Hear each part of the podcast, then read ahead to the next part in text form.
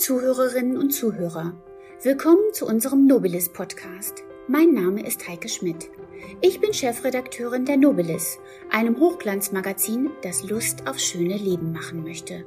Und dazu gehört natürlich auch ganz besonders die Kultur.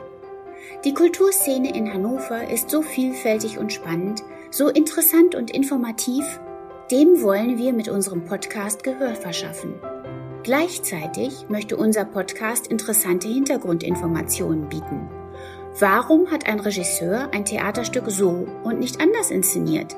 Welches sind die Lieblingsbilder unserer Museumsdirektoren und Galeristen? Und vor allen Dingen, warum sind sie es?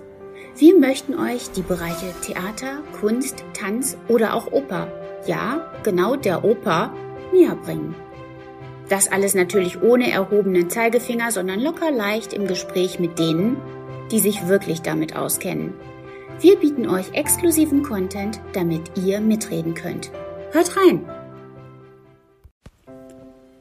Der Nobilis Podcast. Alles nur Theater.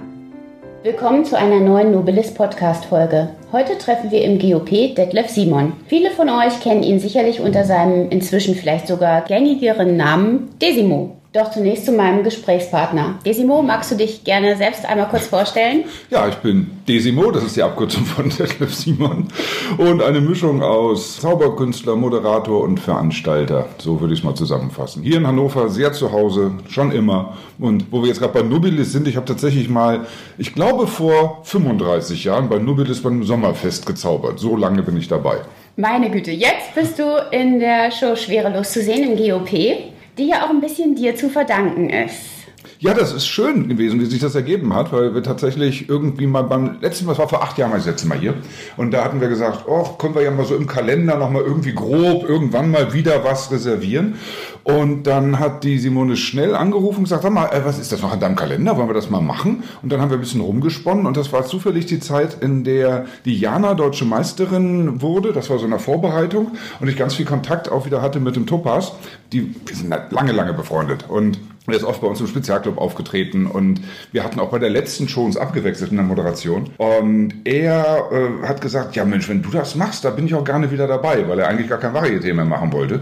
Und hat diese fantastische neue Illusion mit dem Laufband, wo er schwebt. Und das hier in dem Theater auf die Nähe möglich zu machen, das war natürlich ein großer Reiz für uns alle. Und dann haben wir überlegt, komm, da basteln wir eine schöne Show drum. Ist natürlich auch fürs Publikum sensationell. Also es kommt auch zum Schluss Vielleicht muss man das kurz erklären. Das ist mit einer der Höhepunkte dieser Show, in der ja drei Spitzenzauberer der unterschiedlichsten Art eigentlich zusammen ein Programm gestalten. Das ist schön, wie sich das ergänzt. Da merkt man einfach die Vielseitigkeit der Zauberkunst in uns dreien, die wir ja schon ganz unterschiedliche Sachen machen. Also Topas steht da mit einer Stand-up-Comedy-Nummer und hat dann was mit dem Publikum auf der Bühne, dann eine Illusion, dann eine Manipulation. Jana entsprechend die Manipulation. Dann hat sie wiederum auch eine Publikumsdarbietung und dann ihre sensationelle Stuhlschwebe, die natürlich auch wie für die Show gemacht ist. Das ist schwerelos pur. Ja, die auch total, ich finde sie total poetisch. Man merkt man, äh, sie ist tänzerisch ausgebildet und also ich finde es sensationell, euch drei auf der Bühne zu haben. Aber es ist ja nicht dein erstes Programm hier, hast du ja schon gesagt, vor acht Jahren warst du das letzte Mal hier. Wann war denn dein allererster Auftritt hier? Das war gleich nach ein paar Monaten. Das war die Gründung des GOP oder Eröffnung des GOP und dann, ich glaube, im dritten Monat oder sowas in dem Dreh. Denn ich hatte zu der Zeit viel Kontakt mit dem, der das Programm gebucht hat, nämlich Udo Püschel aus Langenhagen.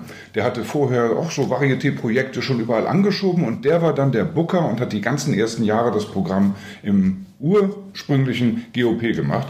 Und jetzt werden alle sagen, aha, äh, warte mal, das ist ja wirklich lange her. Wer war denn da der Direktor? War das dann schon Werner Bus? Nee, noch lange nicht. Den gab es noch lange nicht. Der kam jetzt viel, viel später dazu. Also da bin ich regelrechtes Urgestein. Hier hinter den Kulissen gibt es den Bühnenmeister Tufan. Der ist hier am längsten dabei. Also der ist so lange wie ich quasi. Ähm, wie ist denn der damals auf dich gekommen? Wir hatten halt schon Varieté-Projekte gemacht in seinem Spiegelzelt und wir waren auf Tour mit einer äh, Varieté-Geschichte. Also wir kannten uns und er hatte viel gebucht über die Mimuse, da hatten wir gespielt. Ich hatte eine Gruppe, die Plebsbitte Comedy und da haben wir viele Comedy-Zauberei mit Illusionen verbunden und das hatte er gebucht. Also das war einfach ein ganz guter, enger Draht und er hat sehr viele Möglichkeiten für mich eröffnet, die dann später eben auch weitergegangen sind. Du hast in deiner Anmoderation auch gesagt, dass das GOP ein ganz besonderes Haus ist, auch für dich. Was macht denn die Besonderheit des Varietés hier aus? Das haben wirklich alle Kollegen und Kolleginnen, die schon mal hier waren und auch in anderen Häusern spielen, festgestellt, diese unglaubliche Nähe. Es ist eine richtige amtliche Bühne mit richtig amtlicher Technik, aber gleichzeitig im Wohnzimmer. Man ist ja so nah dran, man hat jetzt auch noch zusätzlich die kuscheligen Stühle. Vorher war es ja dann so ein bisschen Bierzelt mit den Tisch rein. Und das ist jetzt einfach so toll beeindruckend nah dran. Bei der Rollschuhakrobatik bist du ja einen Meter weg von diesen äh, Rollschuhen und es gibt eine derartige Kraft. Und bei jeder Ansprache hast du die Leute, hast den Kontakt, äh, hast eben nicht erst mal drei, vier Meter zu überwinden, sondern du kannst ganz nah dran sein und das ist ein besonderer Reiz. Aber ist das nicht auch besonders schwierig für Leute, die sich äh, der Zauberei verschrieben haben? Das ist dann vielleicht hier und da mal eine kleine Herausforderung, aber es ist auch ein großer Spaß, weil ich ja von Kommunikation lebe und das funktioniert dann im GOP wirklich hervorragend. Das ist übrigens genauso wie im Apollo mit dem Spezialclub. Da haben wir auch eine unglaubliche Nähe und alle Möglichkeiten. Das ist dann für eine Stand-up-Bühne halt auch ganz wichtig, dass man diese Nähe auch lebt. Und du siehst die Leute auch? Ich sehe immer so die ersten drei Reihen ganz gut. Okay. Und dann ähm, Apollo ein bisschen weiter, da geht es dann so bis zur fünften Reihe. Also es ist auf jeden Fall ein Kontakt da. Es ist nicht so wie die Zuschauer, die auf die Bühne kommen und dann sagen, ah, ich sehe ja gar nichts, weil die geblendet ja. sind, das nicht ja. gewohnt sind. Wenn du auf der Bühne stehst regelmäßig, dann siehst du schon ganz gut. Wonach suchst du die Mitspieler aus? Das ist eine Sympathie. Okay. Ich bin da wirklich äh, jetzt hier in diesem Programm an der Seite für meine wichtigste Nummer mit Publikum auf der Bühne und eben ein Pärchen. Da brauche ich ein Pärchen, das gut miteinander ist. Und da gucke ich wirklich, wie lachen die, wie sind die miteinander? Lachen die sich auch an oder äh, wie geht das? Und da bisher wirklich 100% tolle Leute auf der Bühne gehabt. Das hat richtig Spaß gemacht. Und das machst du während der Moderation? Das ist während der Topaz seine Comedy-Nummer spielt. Da stehe ich ah. vier Minuten an der Seite und gucke, wie die Leute lachen und beobachte sie regelrecht und habe auch große Freude dran, wie sie lachen, weil das ja so unterschiedlich ist. Und manche in sich hinein, andere wieder so ganz laut und hüpfen auf den Tisch so oder auf dem Stuhl rum.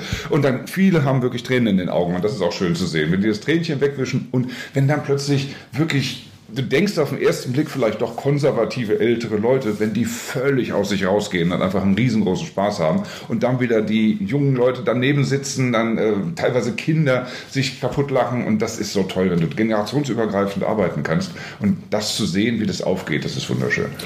Das wirst du ja jetzt auch wahrscheinlich haben beim Kleinfest im Großen Garten, wo ja auch Matthias Brodowy dabei ist, Sascha Korf dabei ist. Da ist, ist da die Nähe nicht noch unmittelbarer? Die ist tatsächlich auch extrem unmittelbar. Ich würde fast jetzt mal behaupten, dass es selten, dass es äh, so viele Orte gibt äh, in einer anderen Stadt in Deutschland, wo so viel Nähe ist. Denn das kleine Fest lebt natürlich von der Nähe, von der Improvisation, von der Warmherzigkeit, äh, von Wertschätzung, von Gegenseitigkeit.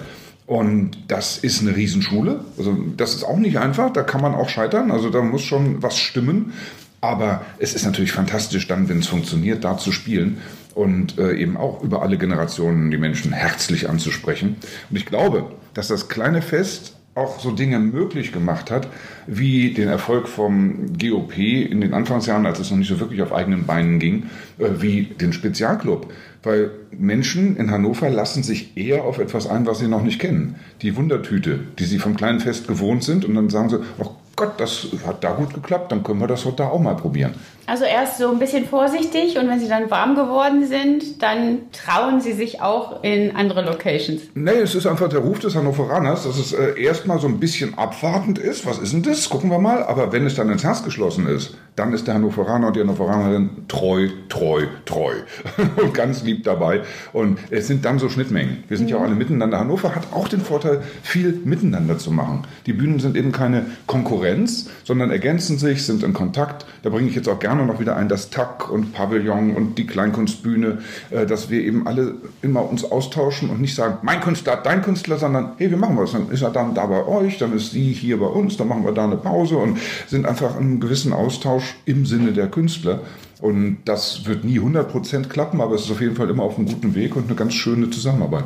Aber ich glaube auch dieses Miteinander, das spüren auch die Zuschauer, dass das eben kein Konkurrenzkampf ist bis aufs Blut, sondern dass man sich unterstützt. Das habe ich schon von mehreren Ecken gehört. Also auch im Bereich Musik, wenn Musti mit den Furies in den Anfangszeiten mhm. die unterstützt hat. Ich glaube, das ist so ein Hannover Ding. Das könnte tatsächlich so sein und das fände ich auch richtig gut. Also während Corona besonders zu merken. Also der große Player Hannover Concerts hat so viel möglich gemacht für alle anderen. Wir konnten dann da, das ist ein seltsames Erlebnis gewesen, aber Open Air in diesem Autokino, Autotheater spielen eigenartig für Autos zu spielen, aber toll, dass Hannover Konzert sagt, okay, dann macht ihr mal Kleinkunst an dem Tag.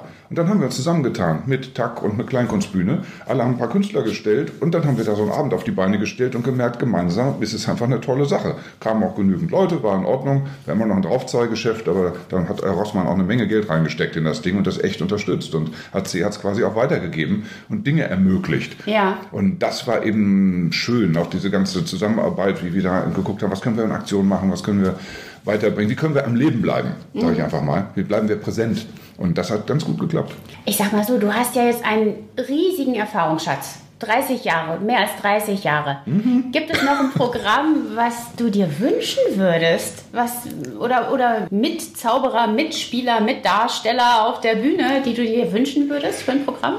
Ich habe tatsächlich schon solche Abende gehabt. Also wenn wir ein Clubjubiläum hatten, 20 Jahre oder 15 Jahre und dann so viele Wegbegleiter dabei waren und gesagt haben, klar, da mache ich mit. Oder mein eigenes Bühnenjubiläum, sowas wieder.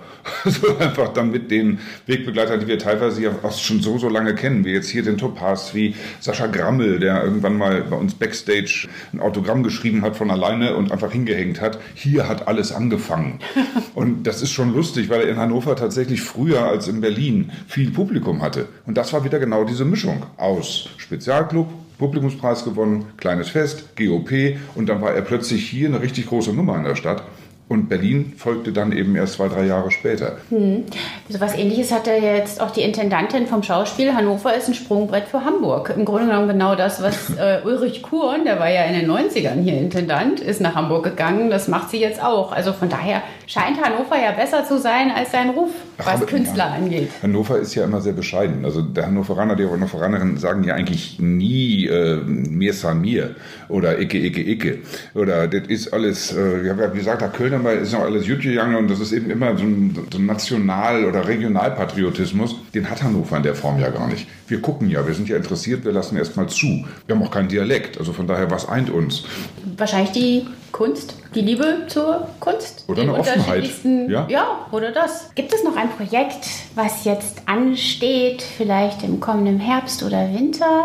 Für dich persönlich? Es stehen dauernd Projekte an. Also das kleine, das kleine Fest ist natürlich erstmal, dann bin ich sehr gespannt. Also für mich ist jetzt der Herbst 23 äh, so ein bisschen das, ja, die, die Zeitspanne der Wahrheit. Was ist eigentlich mit Corona? Ist es dann vergessen oder nicht? Denn noch sind die Zuschauenden bei uns äh, recht vorsichtig. Das ist so ein Auf und Ab. Und wir hatten den Spezialclub Mix über die Jahre ja tatsächlich so, dass er den Ruf hatte, immer ausverkauft zu sein. 17.30 Uhr und 20.15 Uhr an einem Montag. Völliger Wahnsinn. Das ist jetzt absolut nicht mehr der Fall. Wir mussten schon Shows zusammenschieben, wir mussten auch schon absagen. Und im Herbst werden wir sehen, was hat sich entwickelt, wie ist die Situation, wie müssen wir damit umgehen. Das ist noch nicht so ganz sicher. Also das ist ein großes Projekt natürlich, wie geht das da weiter? Und ansonsten werden wir äh, wieder schön unseren Spezialisten feiern, unseren Publikumspreis, der ein großer Aufschlag ist im äh, Theater am EGI und eben möglichst gute Arbeit abliefern. Super. Ja, dann wünsche ich dir erstmal ein bisschen Schwerelosigkeit für die nächste Zukunft und bedanke mich für das Gespräch. Vielen Dank. Dann werden wir mal schwerelos in die zwei Doppelshows pro Tag gehen. Das ist dann immer hinterher ein bisschen schwer, aber danach geht es wieder los und es ist vor allem Spaß. Super, danke. Gerne.